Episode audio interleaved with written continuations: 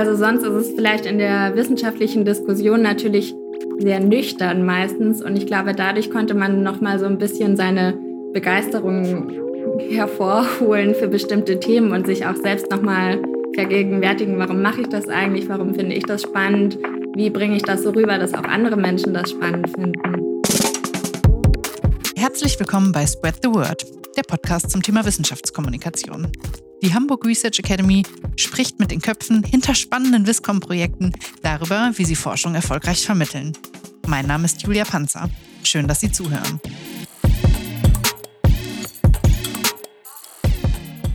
Heute darf ich gleich zwei Gäste begrüßen.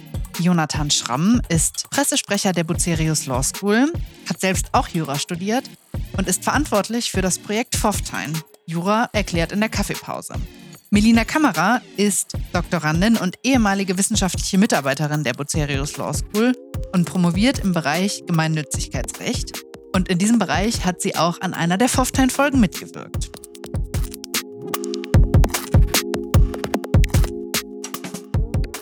Herzlich willkommen. Schön, dass Sie beide da sind. Ich freue mich sehr, dass Sie Zeit und Lust hatten, an unserem Podcast teilzunehmen und würde Sie gerne als erstes einmal bitten, das Projekt Foftein kurz vorzustellen. Ja, also sozusagen die, die Idee von Foftein ist, dass man in einer Viertelstunde, also letztendlich so wie wenn man sich in der Mittagspause auf einen Kaffee trifft, einem juristischen Laien erklärt, wie ein bestimmtes gesellschaftspolitisches Thema letztendlich juristisch einzuordnen ist oder was sozusagen die, die rechtlichen Rahmenbedingungen sind.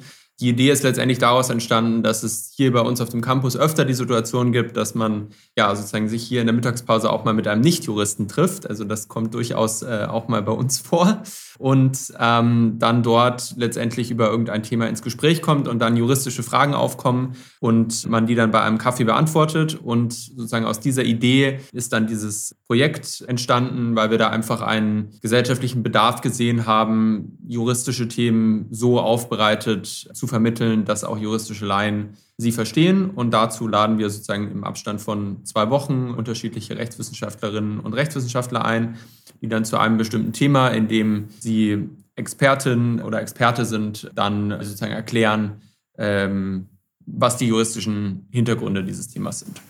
Vielen Dank. Frau Kammerer, Sie haben ja auch an einer Folge mitgewirkt. Vielleicht können Sie uns einmal kurz den Ablauf schildern. Wie kann ich mir die 15 Minuten juristische Kaffeepause vorstellen? Also der Ablauf war eigentlich so, dass Jonathan einfach eine E-Mail geschrieben hat, ob ich mir vorstellen könnte, da mitzumachen. Und dann war ich natürlich sofort Feuer und Flamme und ja, habe das dann so ein bisschen vorbereitet, einen Text geschrieben, den auch noch mal ein paar Freundinnen und Freunden geschickt. Also zum Beispiel eine Architektin oder eine Medizinerin, dass die auch noch mal sagen können, an welchen Stellen das vielleicht zu ausführlich ist oder noch nicht ausführlich genug. Und dann ja, lief der Videodreh eigentlich so, dass Jonathan und sein Team nochmal erklärt haben, worauf es ankommt und wir dann dreimal das Ganze gedreht haben und zwischendurch gab es noch ein paar Hinweise, was sozusagen Körperhaltung angeht oder wo man hingucken soll und so weiter. Also es ging dann letzten Endes eigentlich ziemlich schnell. Super, vielen Dank. Warum haben Sie sich denn für das Medium des YouTube-Videos entschieden? Das ist ja doch auch etwas aufwendiger in der Herstellung, als sagen wir zum Beispiel einen Blog oder einen Podcast herzustellen. Also ich glaube, die, die Idee war letztendlich wirklich diese persönliche Beziehung auch irgendwie zu erzeugen, die man vielleicht auch wirklich bei so einem Gespräch auf einen Kaffee irgendwie hat. Also wir haben das Ganze ja auch eingekleidet, dass die Person mit einer Espresso-Tasse sozusagen ins Video reinläuft und die dann abstellt. Also man man soll sich sozusagen als Zuhörer so fühlen, wie wenn sich tatsächlich ein, ein juristischer ähm, Experte oder eine juristische Expertin vor einen hinsetzt und dann sozusagen einem das Thema erklärt. Also es ging sozusagen auch darum, diese persönliche Ebene irgendwie reinzubringen, also nicht, nicht nur inhaltsbasiert das Ganze zu machen, sondern letztendlich wirklich das Gefühl zu haben, Teil eines Gesprächs zu sein, um einfach auf dieser Ebene vielleicht das Ganze noch besser rüberbringen zu können, als wenn es nur inhaltsbasiert passiert. Aber es ist letztendlich jetzt schon eine grundsätzliche Überlegung, ob das Ganze sich auch als Audio-Podcast-Format letztendlich eignet. Ähm, also das überlegen wir tatsächlich immer wieder. Aber unser Eindruck ist auch, dass gerade diese Person, die ja dadurch dann auch irgendwie mit jedenfalls im Mittelpunkt steht, neben dem Thema, dem Ganzen auch noch eine bessere Zugänglichkeit irgendwie gibt, als wenn man nur das gesprochene Wort hätte und nicht ja das Ganze auch mit einer Person verbinden würde. Sie haben gerade schon ein bisschen darüber gesprochen, was damit auch erreicht werden soll oder die Idee hinter dem Podcast. Gibt es denn Zielgruppen, für die Sie glauben, dass das besonders interessant ist? Frau Kammerer, Sie haben gerade schon gesagt, Sie haben auch mit Medizinerinnen und mit Personen aus ganz anderen Fachrichtungen darüber gesprochen. Gibt es da sozusagen aus Ihrer Sicht auch besonderen Bedarf, juristische Fragestellungen nochmal zu vermitteln? Ja, auf jeden Fall. Also ich glaube, dass man gerade in der Corona-Pandemie jetzt auch merkt, dass alle möglichen wissenschaftlichen Bereiche, also erstens die Öffentlichkeit auch einfach interessieren und zweitens auch der Bedarf einfach da ist, gewisse Dinge nochmal erläutern zu können und einzuordnen, weil vielleicht sozusagen in den Tages- und Wochenzeitungen die Expertise nicht so da ist oder vielleicht auch nicht der Raum dem Ganzen gegeben werden kann, so viel Zeit sich auch zu nehmen sozusagen. Also ich würde sagen, einmal soll es auf jeden Fall auch Nicht-JuristInnen erreichen und andererseits vielleicht auch nicht AkademikerInnen. Also es gibt ja ganz viele Bereiche, die, also gerade im juristischen Bereich, die so die Politik prägen und in denen man so gewisse Annahmen hat, vielleicht als, ich sage jetzt mal, x-beliebige Person, die man aber natürlich schon hinterfragen kann. Also wir hatten vorhin noch drüber gesprochen, es gibt jetzt auch im ZDF so eine Reihe, die Strafrecht erklärt und das sind dann wirklich die absoluten Basics, wie was ist der Unterschied zwischen Totschlag und Mord. Aber das ist ja total wichtig, gerade für die, für die Diskussion in der Öffentlichkeit und ich denke, dass wir da auf jeden Fall unseren Beitrag leisten können. Ich glaube, was sich vielleicht da noch ergänzen lässt, ist, dass ja auch Jura immer sozusagen unterstellt wird oder jedenfalls die Aussage ist, dass es sozusagen Mittel zur Macht ist. Also ich glaube auch gerade Jura hat da natürlich eine sehr starke Schlagkraft, das Argument, also auch gerade in der Corona-Zeit, also dann heißt es irgendwie, irgendwas ist verfassungswidrig oder irgendwas verstößt gegen dieses oder jenes Gesetz. Und ich glaube, um gerade wegen diesen Argumenten und wegen dieser Schlagkraft, die die haben, ist es, glaube ich, gut, wenn auch die Öffentlichkeit die Hintergründe versteht und dann nicht einfach damit klarkommen muss, dass irgendjemand sagt, das ist verfassungswidrig und damit ist die Idee gestorben oder ist die Beschränkung per se abzulehnen, ohne dass man eigentlich so genau weiß, was da juristisch dahinter steckt. Also auch diesen Unterschied im Wissen irgendwie abzubauen. Ja, vielen Dank. Gibt es denn schon Reaktionen? Also es sind ja, glaube ich, schon über zehn Pfofftein-Folgen online. Wie ist denn das Feedback, das Sie bekommen? Also bei mir durchweg positiv, würde ich sagen. Also einerseits sind es natürlich auch Leute, die man kennt, die sich einfach freuen zu wissen, woran man eigentlich so forscht. Und ansonsten würde ich sagen, auch auf YouTube sind ein paar Rückfragen schon gekommen und auch ein paar Tipps, wie zu der Frage, brauchen wir überhaupt YouTube oder machen wir doch einen Podcast? Also ich glaube, da kam schon auch ein bisschen was zurück und das freut einen natürlich, wenn man auch das Gefühl hat, dass man damit Leute erreicht. Und also ich glaube, man muss auch sagen, dass es schon auch kritische Nachfragen auch auf inhaltlicher Ebene gibt. Also natürlich so das ein oder andere, was sozusagen, was, was jetzt auch nicht auf einer inhaltlichen Ebene passiert, aber das kennt man ja sozusagen von, von, von Social Media bis zu einem bestimmten Maß, aber auch einige, die sich auch wirklich inhaltlich mit der Thematik auseinandersetzen und das, glaube ich, auch so eine Öffnung schafft, wo man als Hochschule, glaube ich, sich darüber freuen kann oder was auf jeden Fall auch Ziel der Reihe ist. Also, dass man tatsächlich auch mit seinen Inhalten irgendwie nach außen kommt und ja letztendlich auf YouTube oder auch auf, auf den anderen Kanälen, über die wir die Videos verbreiten, letztendlich auch Leute erreicht, die vielleicht niemals hier auf dem Campus sein werden, aber dann sich trotzdem halt inhaltlich zu diesen Themen austauschen können. Also da erinnere mhm. ich jetzt auch einen ganz konkreten Kommentar äh, bei, bei deinem Video, wo dann auch jemand inhaltlich darauf Bezug nimmt und man dann im Zweifel auch nochmal Rücksprache mit dir jetzt in dem Fall gehalten hat und dann da nochmal inhaltlich sozusagen darauf reagiert. Also muss man natürlich schauen, je nachdem, welchen Umfang das hat, ob man das sozusagen leisten kann. Aber es bietet letztendlich auch die Möglichkeit, da wirklich in, in eine inhaltliche Diskussion zu gehen, wo das Video letztendlich nur der Ausgangspunkt ist. Ja, das ist, finde ich, auf jeden Fall ein sehr, sehr gutes Ziel, was mit Wissenschaftskommunikation auch erreicht werden kann. Also tatsächlich auch den Dialog mit Leuten zu suchen, die vielleicht sonst keine Anknüpfungspunkte an die juristische Ausbildung oder an das juristische Studium haben. Aber auch, ähm, wie angesprochen, vielleicht auch Leute, die tatsächlich gar nicht an der Uni sind, einen ganz anderen Zugang auch zu dem Wissen haben. Das, finde ich, ist etwas sehr Gutes, was Wissenschaftskommunikation auch erreichen kann. Gibt es denn Sachen, wo Sie sagen, ah ja, da könnten wir irgendwie noch dran arbeiten oder das könnte noch besser sein? Also bei YouTube-Videos ist ja dann zum Beispiel die Zahl der Personen, die sich das anschaut, immer sehr, sehr präsent. Gibt es da Sachen, wo Sie sich noch wünschen, das wollen wir noch ausbauen, da wollen wir mit dem Projekt noch hin? Also was mir aufgefallen ist, also persönlich sozusagen, dass man als Juristin einfach sehr wenig Erfahrung mit audiovisuellen Formaten hat. Also bei uns dreht sich ja wirklich alles um das Schriftliche in der Ausbildung, also im Studium bis zum Examen und auch danach, wenn man sich den Berufsalltag anguckt. Und dadurch war es natürlich sehr ungewohnt, darauf achten zu müssen, wie man, in welche Richtung man spricht, wie man gestikuliert und so weiter.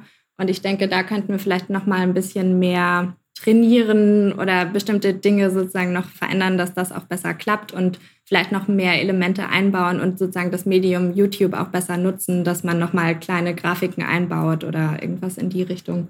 Genau, also ich glaube, diese Idee von den Grafiken hatten wir auch immer mal wieder sozusagen als Idee, dass man das dadurch nochmal ergänzt. Ist so ein bisschen die Frage, bisher halten wir es sozusagen sehr zurück, weil wir uns sehr an dieser Idee orientieren, man sitzt in der Kaffeepause zusammen und da würde man jetzt ja auch wahrscheinlich keine Slides hochhalten oder so. Also, aber ähm, genau, also die Idee gibt es auf jeden Fall. Ich glaube, weil Sie ja auch die Verbreitung angesprochen hatten, da gibt es sozusagen viele Ideen, da auch was in die Richtung zu machen. Wir hatten anfangs tatsächlich auch mal überlegt, ob man das noch mit einem sozusagen mit einem Medium zusammen macht, äh, die eine gewisse Reichweite im nicht-juristischen Raum haben, weil wir letztendlich, wie, ähm, ja, wie hatten wir das mal so schön ausgedrückt, sozusagen, wir erreichen letztendlich gerade die Gruppe, die wir eigentlich nicht erreichen wollen, nämlich sozusagen die Juristinnen und Juristen, die so ein in Anführungszeichen Laienformat ja gar nicht vielleicht brauchen. Also natürlich gibt es da auch sozusagen ganz unterschiedliche Bereiche, wo man dann auch mal einem Strafrechtler Zivilrecht erklären kann oder so.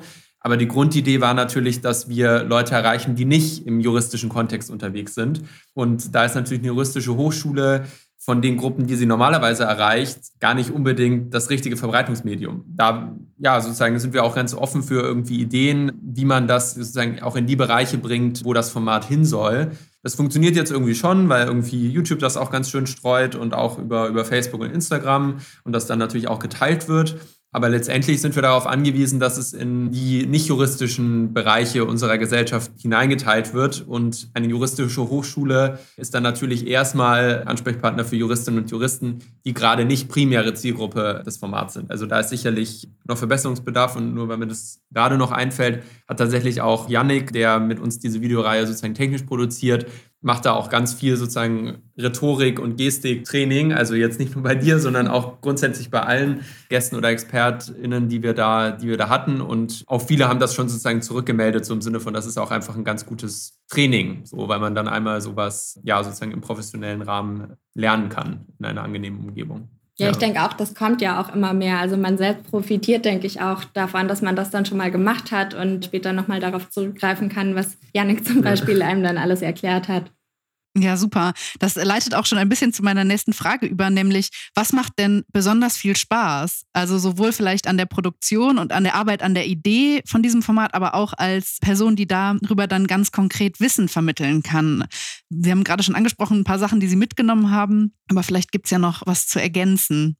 Also ich glaube, was mir am meisten Spaß gemacht hat, war einfach zu überlegen, wo fange ich denn an und wo höre ich auf? Also was kann ich voraussetzen? Welches Wissen bringt man so mit, wenn man nicht Jura studiert hat? Also in meinem Fall, was bedeutet eigentlich Gemeinnützigkeit? Muss ich das erklären, diesen Begriff? Oder weiß man, welche Steuervorteile damit verbunden sind und so weiter? Und eben auch, wo höre ich auf? Im Sinne von, muss ich jetzt noch diese zehnte Verästelung erklären, die ich persönlich super spannend finde, oder überfordert das dann vielleicht doch den Zuhörer oder die Zuhörerin und schreckt dann irgendwo ab oder man steigt einfach beim Video aus. Das möchte man ja natürlich auch nicht.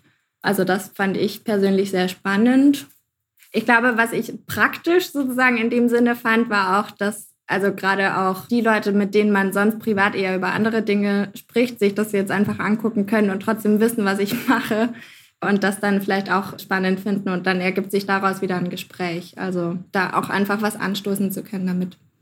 Ich vielleicht auch noch die Anekdote hinzusteuern, dass tatsächlich unser IT-Leiter vor ein paar Wochen zu mir kam oder sozusagen deutlich mehr als vor ein paar Wochen sozusagen im Sommer sozusagen wir uns hier auf dem Flur getroffen haben und er meinte, ja, ich fand das auch total faszinierend. Ich habe mir diese Videos angeschaut und ich weiß jetzt endlich, warum ich das hier eigentlich mache oder was die ganzen Menschen, die hier tagtäglich mit ihren IT-Problemen zu mir kommen, was die eigentlich mhm. so den restlichen äh, Teil des Tages machen. Also das war irgendwie auch so ein, so ein schönes Erlebnis, einfach erklären zu können, was wir hier eigentlich den ganzen Tag sozusagen in der Hochschule machen. Und mir hat es auch persönlich immer total viel Spaß gemacht, das einfach so Leuten zu erklären. Und kann mich auch noch erinnern, dass meine Familie da auch irgendwie in den ersten Studienjahren sehr viel an Weihnachtsfeiern oder so sozusagen ertragen musste, wenn ich dann sozusagen mein ganzes Wissen, was ich sozusagen mhm. erlernt hatte, dann erklärt habe und gesagt habe, habe, ja, ich weiß jetzt den Unterschied zwischen Mord und Totschlag und das ist gar nicht so, wie man denkt. Oder also, ja, deswegen diese, diese Zielgruppe juristische Laien fand ich da irgendwie schon immer, immer ganz spannend und ich glaube, das, das ist auch was, was man ansonsten vielleicht nicht so viel hat, so im, im wissenschaftlichen Alltag, dass man, dass man sich damit auseinandersetzen muss, wie vermittelt man das eigentlich jemandem, der bestimmte Grundlagen nicht hat. Ja, also sonst ist es vielleicht in der wissenschaftlichen Diskussion natürlich sehr nüchtern meistens. Und ich glaube, dadurch konnte man noch mal so ein bisschen seine Begeisterung hervorholen für bestimmte Themen und sich auch selbst noch mal vergegenwärtigen, warum mache ich das eigentlich, warum finde ich das spannend, wie bringe ich das so rüber, dass auch andere Menschen das spannend finden super. Also das finde ich sind ganz tolle Motive, um eben auch an so einem Format teilzunehmen und das zu entwickeln und da das Wissen einer breiten Öffentlichkeit zur Verfügung zu stellen.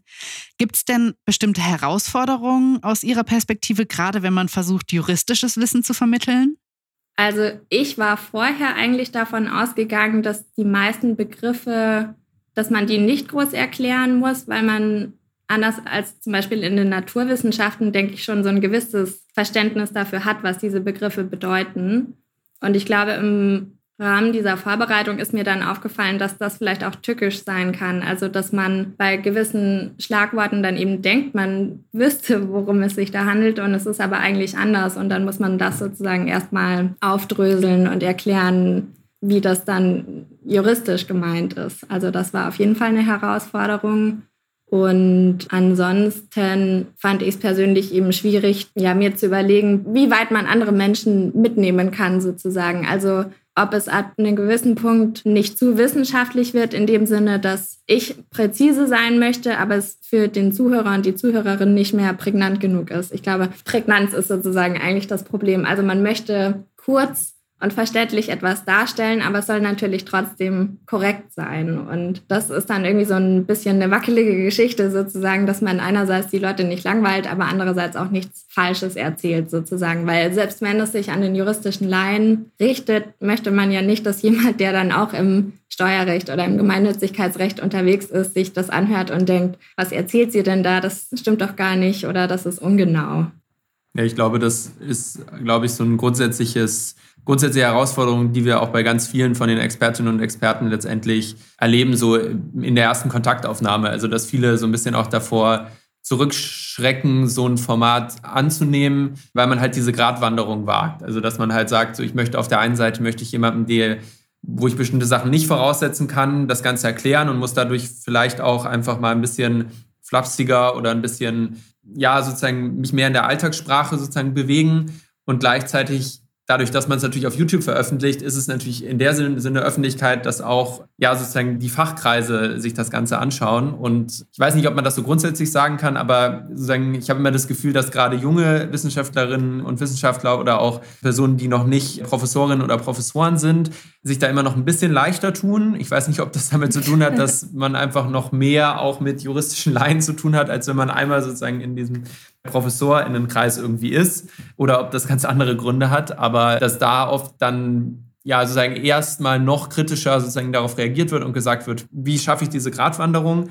Und ich glaube, das hat schon auch was damit zu tun, dass einfach die Anerkennung gerade im juristischen Raum eigentlich ganz komisch verquerfasst ist. Also dass es letztendlich gar nicht so sehr darauf ankommt, in der Öffentlichkeit wahrgenommen zu werden oder sozusagen auch in der Politik oder sozusagen vielleicht sogar in der Gesetzgebung. Also geht vielleicht fast ein bisschen zu weit, aber dass diese Anerkennung in den Fachkreisen eigentlich das große Relevante ist. Also auch bei Berufungsverfahren oder so, also dass es ähm, eigentlich darum geht, von anderen Juristinnen und Juristen wahrgenommen zu werden und letztendlich diese Vermittlung in den nicht-juristischen Kreis letztendlich gar nicht so die Anerkennung bekommt. Und dann natürlich die Frage ist, ob man das aus ideellen Gründen macht oder ob man sagt, anstatt der einen Pfofftein-Folge schreibe ich jetzt halt noch den, den einen Fachaufsatz. Und da gibt es viele, die sagen, nee, weiß ich nicht, ich bin auch äh, Professor oder ich bin auch gerade an der Bucerius Law School irgendwie als Stiftungshochschule, weil ich auch das der Allgemeinheit vermitteln möchte.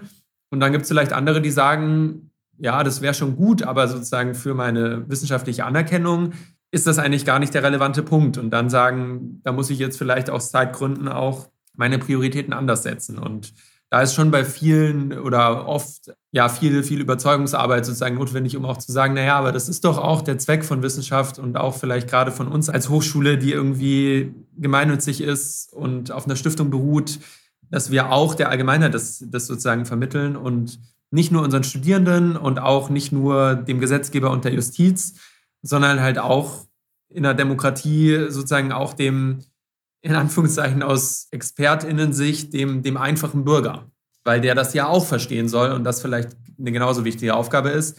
Und das fällt vielleicht manchmal schwer, weil die Anerkennung letztendlich mehr von den, von den Fachkreisen einem entgegengebracht wird, als dass es jetzt auf große Anerkennung stößt, dass man 2000 Aufrufe beim YouTube-Video hat. Aber ich glaube, das ist eigentlich ein ganz wichtiger Punkt, was du gerade gesagt hast. Also auch diese, diese Verantwortung, die man irgendwo hat. Also nochmal, um auch auf die Corona-Pandemie zurückzukommen. Also ein Video zum Beispiel, da ging es auch um das Versammlungsrecht, gerade in Zeiten einer Pandemie. Und ich fand das zum Beispiel total wichtig, dass man mal einordnet, welche Grundrechte sind da überhaupt betroffen und erläutert, dass man Grundrechte auch abwägen kann und auch muss. Also es gibt so ein paar Sachen, die, die gehen irgendwie total unter in dieser allgemeinen Corona-Aufregung. Und wenn man da nochmal einen Schritt zurückgeht und das erläutert, das finde ich total wichtig. Ja, vielleicht, also wie gesagt, das war ja auch der Punkt, den ich eben schon angesprochen habe. Ich glaube halt gerade auch bei Jura, genauso wie auch in anderen Wissenschaften, aber sozusagen gerade weil Jura halt immer so ein Totschlagargument auch in der öffentlichen Debatte ist. Also dass man mhm. immer sagt, es ist immer so, so dieser Begriff so, was, was die Juristinnen und Juristen lieben, ist diesen Begriff der Verfassungswidrigkeit.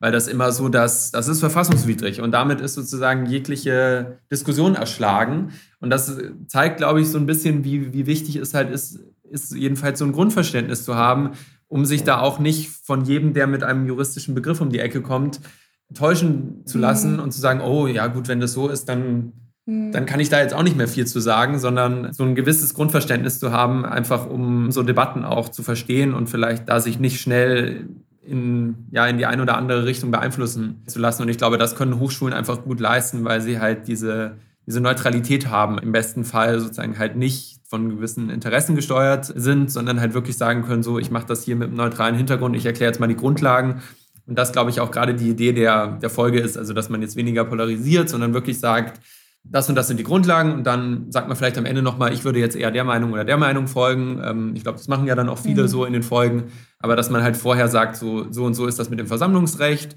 und dann sagt man am Ende, ja, und konkret würde ich jetzt sagen, aber das sehen andere auch anders, sollte man die Versammlung so oder so machen. Oder man belässt es halt wirklich dabei zu sagen, so, das sind die Grundlagen und wie man sich konkret entscheidet, das ist jetzt jedem selber überlassen. Ja, wobei diese Einordnung natürlich auch hilfreich sein kann. Also gerade im rechtswissenschaftlichen Bereich ist ja so ungefähr alles umstritten. Und wenn man dann den ZuhörerInnen noch mit auf den Weg gibt, wie, wie man es so ungefähr lösen könnte, ohne sozusagen die, die anderen Ansichten zu verschweigen, ich glaube, das ist schon an sich eine gute Sache und macht natürlich auch mehr Spaß als sozusagen aus der Sicht derjenigen, die den Content produzieren, ist das nochmal das i-Tüpfelchen, wenn man auch ein paar Dinge nochmal ja, selbst irgendwie einordnen kann und nicht sozusagen nur den, den Status quo runterrattert in dem Sinne. Ja, ich, also ich glaube auf jeden Fall ist das auch gut sozusagen auch für die Attraktivität der Folge, dass man am Ende nicht sagt, und übrigens konkret kann ich eigentlich gar nichts dazu sagen, weil alles ist irgendwie umstritten. Aber ich glaube, es sind so beide Aspekte. Also ich glaube sozusagen, dass schon auch von dem Feedback, was ich bekomme, einfach dieser Punkt, erstmal sind Sachen auch umstritten. Also es ist nicht immer sozusagen so die ganz eindeutige Antwort, dass erstmal schon auch eine Erkenntnis ist. Also auch gerade mhm. sozusagen zum Beispiel bei, bei Corona, dass man halt sagt, verfassungswidrig ja, aber sozusagen es gibt auch Leute, die sehen das anders oder so. Also ich glaube, das sind, ist auch ein ganz wichtiger Aha-Effekt zu sagen, ah, okay, die Juristinnen und Juristen sind sich jetzt auch nicht immer einig und da gibt es auch nicht das eine Argument.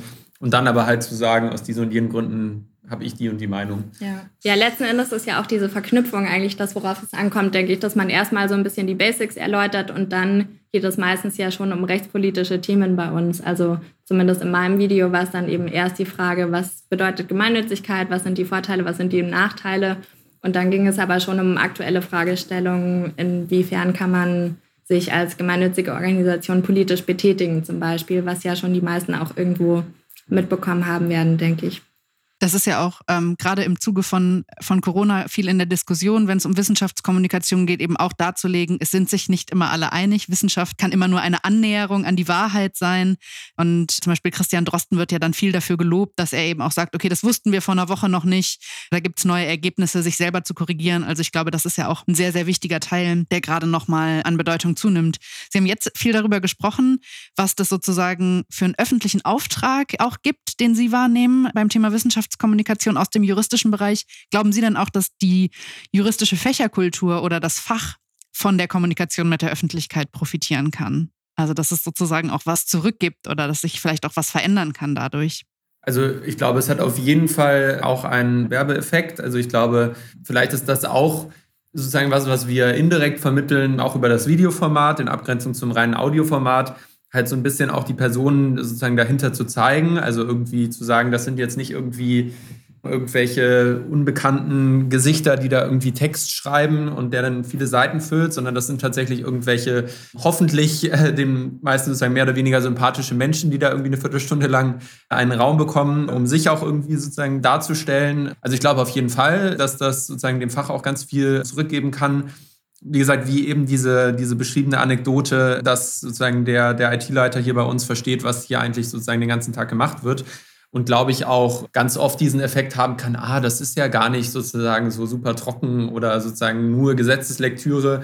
Also ich glaube, was die Folgen ja schon vermitteln sollen, ist, dass es ganz nah an den sozusagen Problemen unserer, unserer Zeit irgendwie ist. Also ich glaube, es ist eine zusätzliche Herausforderung, dann auch die Abgrenzung zur Politik zu machen. Also auch zu sagen, so, das ist sozusagen Jura und hier fängt Politik an. Also das ist, glaube ich, auch ganz wichtig zu sagen, weil das ist ein Unterschied. Also sozusagen, es gibt einfach Fragen, sozusagen da, da geht es nicht darum, ist es verfassungswidrig oder verfassungsmäßig, sondern das wäre beides möglich und das entscheidet man dann sozusagen politisch.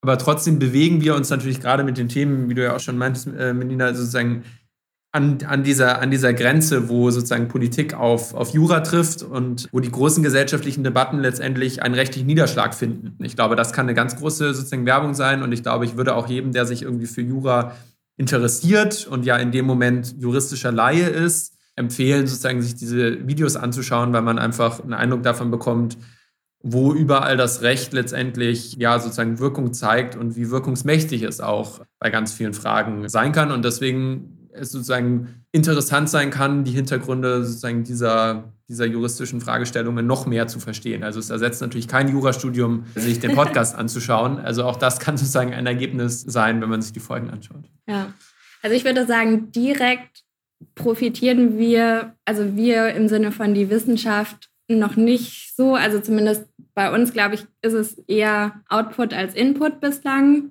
um das mal so zu verkürzen. Aber ich denke auch, dass man indirekt auf jeden Fall Menschen interessieren kann dadurch, die dann vielleicht auch wieder in diesen rechtswissenschaftlichen Bereich kommen. Also längerfristig bringt es in der Hinsicht auf jeden Fall was.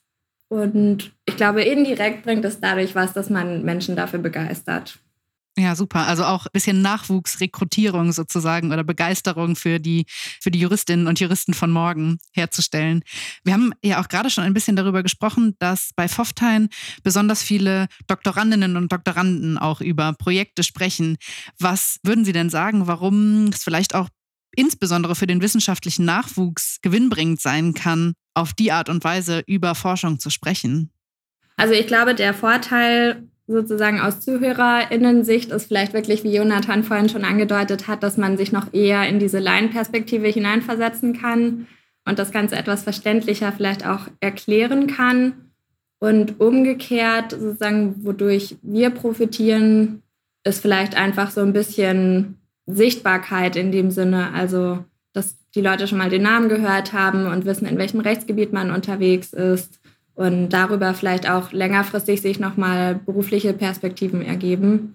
Also ich glaube sozusagen auch aus Recruiting-Sicht ist es äh, für manche vielleicht ganz angenehm zu wissen, ach, hier gibt es jemanden, der sich für welches Rechtsgebiet auch immer interessiert, dann schreibe ich denen schon mal eine E-Mail, vielleicht wollen die nochmal eine Station im Referendariat bei uns machen oder irgendwas in die Richtung. Aber das ist jetzt natürlich eine sehr individuelle Sichtweise. Ja, also ich glaube sozusagen grundsätzlich, vielleicht ist das gerade für junge Wissenschaftlerinnen und ähm, Wissenschaftler nochmal spannend, aber sozusagen bietet es natürlich auch die Möglichkeit, einerseits sozusagen aus beruflicher Perspektive sozusagen Input zu bekommen, aber natürlich auch auf inhaltlicher Ebene. Also ist jetzt noch nicht so, also in Teilen sozusagen steht es schon. Ähm, ich glaube jetzt bei dem Kommentar, den wir jetzt da sozusagen letzte Woche hatten, war es mehr so, dass weiß ich nicht, wie viel du daraus jetzt sozusagen inhaltlich für deine Forschung mhm. gezogen hast, aber sozusagen theoretisch ist das natürlich sozusagen auch möglich, dass man irgendwie darüber irgendwie in einen Diskurs einsteigt, der letztendlich vielleicht auch über die Disziplin der Rechtswissenschaft hinausgeht. Also ich erinnere hier an, einen Professor, der auch super international vernetzt ist und der tatsächlich kein junger Wissenschaftler ist, sondern eher sozusagen schon,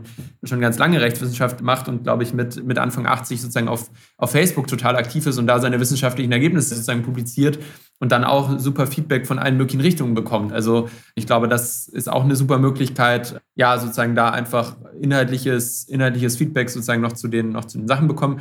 Aber es ist natürlich auch auf jeden Fall sozusagen eine Sichtbarkeit sozusagen und eine Repräsentanz sozusagen ähm, Sache, dass man einfach dadurch auch irgendwie einen gewissen Raum bekommt, eine gewisse Öffentlichkeit bekommt.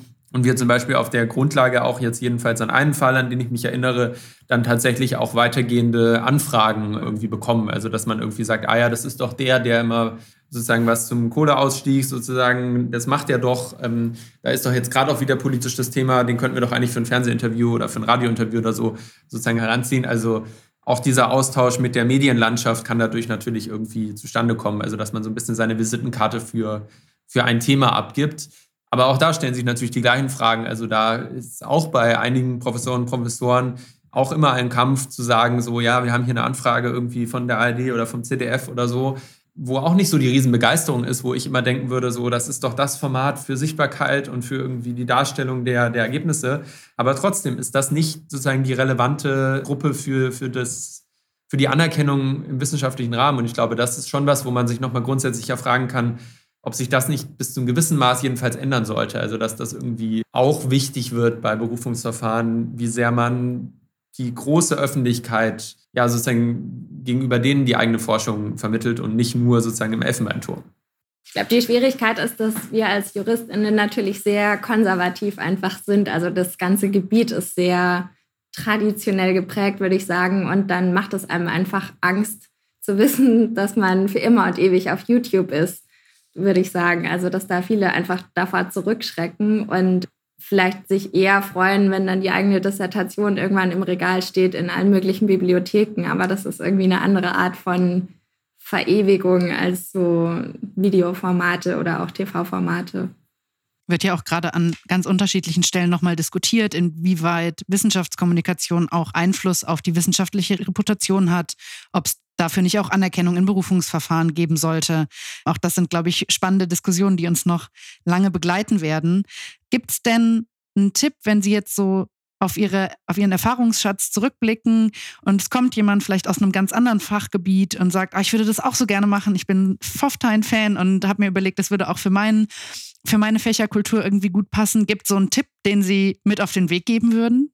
Also ich würde sagen, man sollte sozusagen irgendwie Durchhaltevermögen haben bezüglich der Leute, die man irgendwie anschreibt. Also ich weiß gar nicht sozusagen, wie wievielte Folge das mit, also sozusagen mit deinem sozusagen Video war, aber dass natürlich am Anfang man Leute motivieren muss, sozusagen das erste Video zu machen, das zweite Video zu machen. Also wir sind jetzt, glaube ich, mittlerweile bei, bei 15 Videos und, und trotzdem sozusagen sind bestimmte Gruppen natürlich so noch nicht so abgebildet. Also wir haben jetzt die ersten Professoren und Professoren, die irgendwie auch, also glaube ich drei, also ein Junior-Professor und zwei ordentliche Professuren, die sozusagen tatsächlich schon, schon Videos erstellt haben.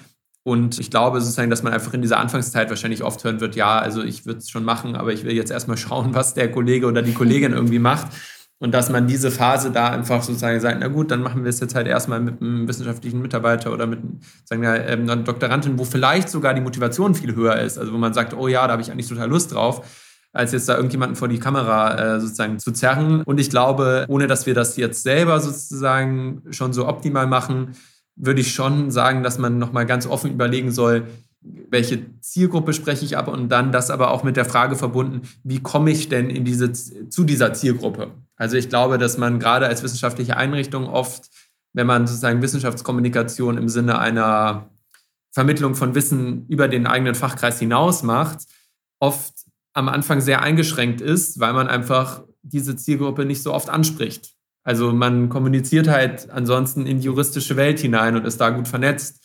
Und das ist, finde ich, ist für mich sozusagen eigentlich so die relevanteste Frage, wie kriegen wir die Videos dahin, wo, wo wir sie haben wollen. Und jetzt, also sozusagen jetzt nicht nur in den, in den juristischen Freundeskreis, den man hier an der Uni hat, was natürlich auch nett ist, dass die einen auf dem Video sehen und dann kann man sich darüber austauschen. Aber sozusagen, und ich glaube, das ist was, was man auf jeden Fall, wenn man diesen ersten Schritt sozusagen überwunden hat und irgendwie fünf Videos oder so hat und dann auch vielleicht es leichter fällt, neue Leute zu motivieren, dann wirklich zu überlegen, okay, wie spreche ich die Gruppe an, die über den eigenen Fachkreis hinausgeht. Und sozusagen das Letzte, was mir dazu noch einfällt, ist, dass man wirklich nochmal sich intensiv die Texte anschauen sollte und wie du das ja auch gemacht hast, sozusagen sie nochmal jemandem gibt, der zur Zielgruppe gehört, also sozusagen auch einem Nicht-Juristen den Text geben, weil es, glaube ich, oft schon man einfach so sehr drinne ist in dem, was man voraussetzt, weil man einfach ganz viel mit Leuten zu tun hat, die halt die Begriffe verstehen und die irgendwie nicht, äh, dem man nicht erklären muss, was eine GmbH bedeutet als Abkürzung oder was, wie gesagt, der Unterschied zwischen Vergehen und Verbrechen ist oder zwischen Mord und Totschlag. Und diese ganzen Sachen darf man halt nicht voraussetzen, wenn man Wissenschaftskommunikationsformate macht. Ich glaube, das wären so drei Tipps, die mir jetzt so spontan einfallen, ja. Ja, also ja. ich glaube auch, dass die Zielgruppe mit das Wichtigste ist. Also nicht nur in der Vermarktung, sage ich jetzt mal, wie Jonathan gerade schon meinte, sondern eben auch im, im Bereich der Vorbereitung und der Produktion, dass man eben überlegt, wie, wie spreche ich diese Leute an und ja, was, was muss ich da nochmal erläutern. Ich glaube, das ist das eine. Und das andere, das glaube ich auch wieder dadurch, dass wir so viel schriftlich arbeiten, wir uns zu 100 Prozent auf den Inhalt konzentrieren und alles mögliche andere da normalerweise hinten unterfällt und man sich dann, wenn man so ein Video produziert, halt schon nochmal überlegen sollte, wie lockere ich diesen Text jetzt auf? Baue ich da nochmal eine rhetorische Frage ein? Mache ich Sprechpausen? Wenn ja, wann mache ich die? Also ich weiß noch, wir hatten zum Beispiel, ich hatte Jonathan dann einen Text geschickt und der wurde dann auf so eine Art Teleprompter sozusagen abgespult. Und ich hatte immer Absätze gemacht, wenn ich eine Pause machen wollte. Und in der Übertragung waren dann auf einmal diese Absätze weg. Und ich habe einfach meinen ersten Take sozusagen, habe ich wirklich atemlos fünf Minuten am Stück alles sozusagen runtergerasselt, bis wir dann eine Pause gemacht haben und ich gesagt habe, ich brauche diese Absätze, sonst weiß ich überhaupt nicht, wo, wo, der, wo der Anfang ist und wo das Ende, weil man natürlich auch aufgeregt ist in diesem Moment. Also, dass man sich all solche Sachen überlegt, auf welchem Stuhl sitze ich, wie ist meine Körperhaltung, in welche Richtung spreche ich, gibt es vielleicht bestimmte Gesten, die nochmal unterstreichen, was ich an der Stelle eigentlich sagen möchte, die sozusagen nochmal eine Bedeutung auch, ja, sozusagen den Fokus auf die Bedeutung einer bestimmten Stelle setzen, all diese Dinge.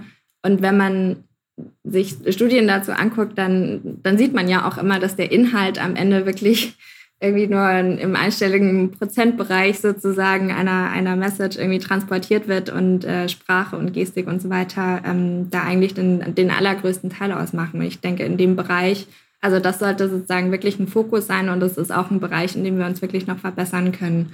Ja, ich glaube auch einfach sich bewusst zu machen, dass man vielleicht im Vergleich zu dem zu der Veröffentlichung von Fachkreisen auch erstmal darum kämpfen muss, überhaupt angeschaut zu werden. Also mhm. wenn ich in Zeitung X veröffentliche, dann sind es schon Leute, die sich die Zeitung anschauen, die sich dafür interessieren und dann wirklich nur auf den Inhalt schauen.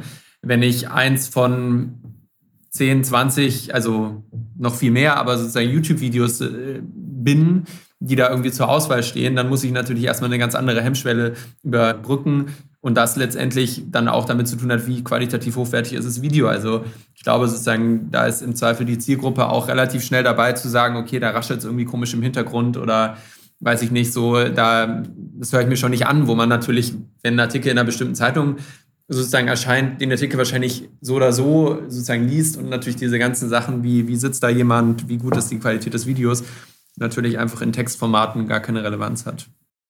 Ja, super, vielen Dank. Äh, wir kommen langsam schon zum Ende des Gesprächs und ich würde Sie gerne noch fragen, ob Sie andere Viscom-Formate empfehlen würden. Gibt es einen Podcast oder ein anderes Videoformat, wo Sie sagen würden, ja, da informiere ich mich auch mal über was ganz anderes, über Biologie oder über Architektur oder was auch immer es gibt, noch eine Empfehlung, die Sie den Zuhörenden mit auf den Weg geben würden? Also meine Empfehlung ist, glaube ich, die absolute Klischee-Empfehlung, aber ich bin wirklich ein großer Fan des Corona-Podcasts vom NDR. Und ich habe so viel über Virologie gelernt dadurch. Äh, das ist wirklich der Wahnsinn. Also man muss natürlich schon sagen, das ist wieder das Problem der Zielgruppe. Ich glaube, die wollen einerseits wirklich die absoluten Laien ansprechen wie mich und andererseits aber auch praktizierende MedizinerInnen und denen dann nochmal was erläutern. Das führt dann natürlich dazu, dass die Laien vielleicht nur 15 Prozent verstehen. Zumindest in meinem Fall ist das manchmal so. Aber ich denke trotzdem, dass man viel mitnimmt und dadurch auf jeden Fall viel lernen kann, weil viele von den Preprints einfach schon vorab besprochen und eingeordnet werden. Und auch da bietet, glaube ich, der Podcast die Möglichkeit, länger über die Themen zu reden, als wenn man jetzt einfach nur irgendeine Nachricht in, auf tagesschau.de liest oder ähnliches. Also mir hilft das sehr. Kann ich nur empfehlen. Das ist tatsächlich sozusagen gerade gerade nachdenken, sozusagen, also ansonsten wäre mir jetzt tatsächlich auch nur der, also sozusagen der Corona-Podcast eingefallen. Jetzt ein bisschen lustig, weil es nicht richtig sozusagen außerhalb der Bubble ist, aber vielleicht gerade für mich finde ich einfach den, den Podcast Justitias Töchter vom Deutschen mhm. Juristinnenbund. Das ist natürlich auch ein, in Anführungszeichen, Jura-Podcast. Aber ich finde gerade sozusagen als jemand, der natürlich sozusagen auf die Welt sozusagen aus einem anderen Blickwinkel einfach schaut, aufgrund seines Geschlechts, finde ich, ist das sozusagen ein großartiger sozusagen Podcast, der, der ja auch über den juristischen Kontext letztendlich hinausgeht und auch mehr sozusagen einfach das Thema sozusagen Gleichstellung oder Gender Studies auch für, für Laien sozusagen in dem Bereich sehr gut aufarbeitet und einfach man sozusagen da sehr entspannt und nett irgendwie zuhören kann. Deswegen kann ich das eigentlich vom Anfang ein bisschen relativieren, weil es natürlich schon auch sehr über, einfach über den juristischen Bereich hinausgeht und ja, sozusagen da auch zum Beispiel Wissenschaftskommunikation in Bezug auf Gender Studies oder so stattfindet. Aber vielleicht ist es auch ein gutes Zeichen, dass ich da noch nicht so viele kenne oder sozusagen ein gutes Zeichen, dass es jetzt diesen Podcast gibt, weil ich mich auf sehr viele Formate aus unterschiedlichsten Wissenschaften freue, die ich mir sehr gerne anhören würde. Also ob jetzt Physik oder Biologie, ich glaube, da gibt es ganz, ganz viele Bereiche, die da noch gute Wissenschaftskommunikation machen können. Hm. Was mir vielleicht auch noch gerade eingefallen ist, was sozusagen kein Podcast ist, ist Zeitwissen.